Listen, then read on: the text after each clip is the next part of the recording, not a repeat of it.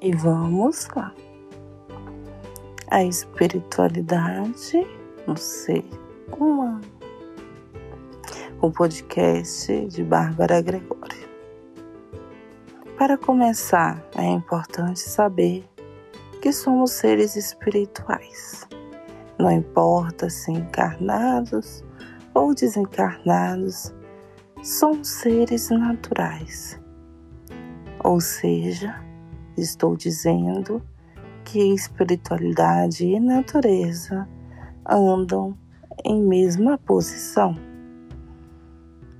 O que quero dizer é que estamos 24 horas expressando, tanto corporalmente, tanto na fala, quanto na expressão, o quanto de espiritualidade está em nossos corações, ou em nossos gestos, ou em nossas almas, como queiram chamar. O recém-nascido desde a idade de zero ano até aos sete anos, tem um contato com o mundo espiritual muito especial. Afinal, sua mente está aberta, a sua moleira está aberta, assim como os antigos costumavam falar. Ele está ali entre dois mundos aprendendo para que possa sobreviver como adulto. E sim, precisamos saber lidar com o mundo espiritual. Portanto, se você tem medo, acredite, algum dia você não o teve. E se você o tem, algum dia você deixará de ter porque a espiritualidade faz parte de nós, faz parte das nossas conquistas, mudanças e desenvolvimentos. É por isso que nessa idade, de 0 a 7 anos, muitas crianças têm amigos imaginários ou veem coisas que nós adultos não conseguimos enxergar, porque perdemos a essência do que é ser criança, do que é ter, o que é ter a mente aberta, do que é ter um amigo para chamar de seu e te ajudar com seus monstros interiores. Boa! De fato, a criança tem mais medo do bicho-papão do que do amigo imaginário.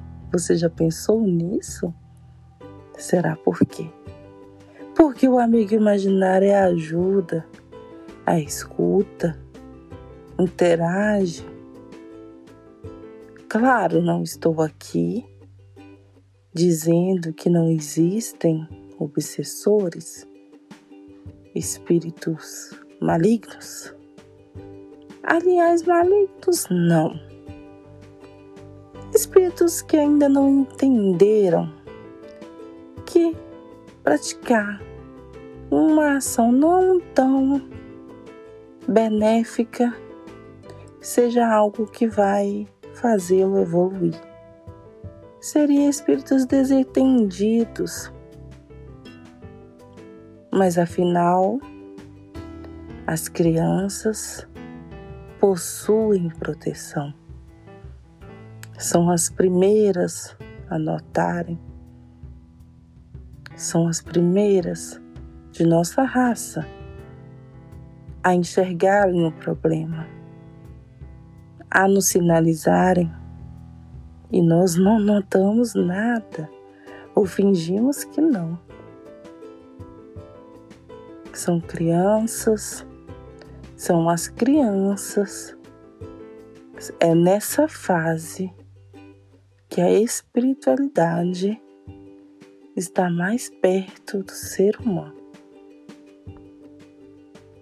E é nessa fase que determinamos como vamos lidar com ela para o resto da vida. E é isso. E você? Mantenha a tua criança interior? Você mantenha a sua criança interior? Você mantém a sua criança interior? Hum. Respire e responda. Essa pergunta é a chave para saber aonde você se encaixa dentro da natureza. Boa noite.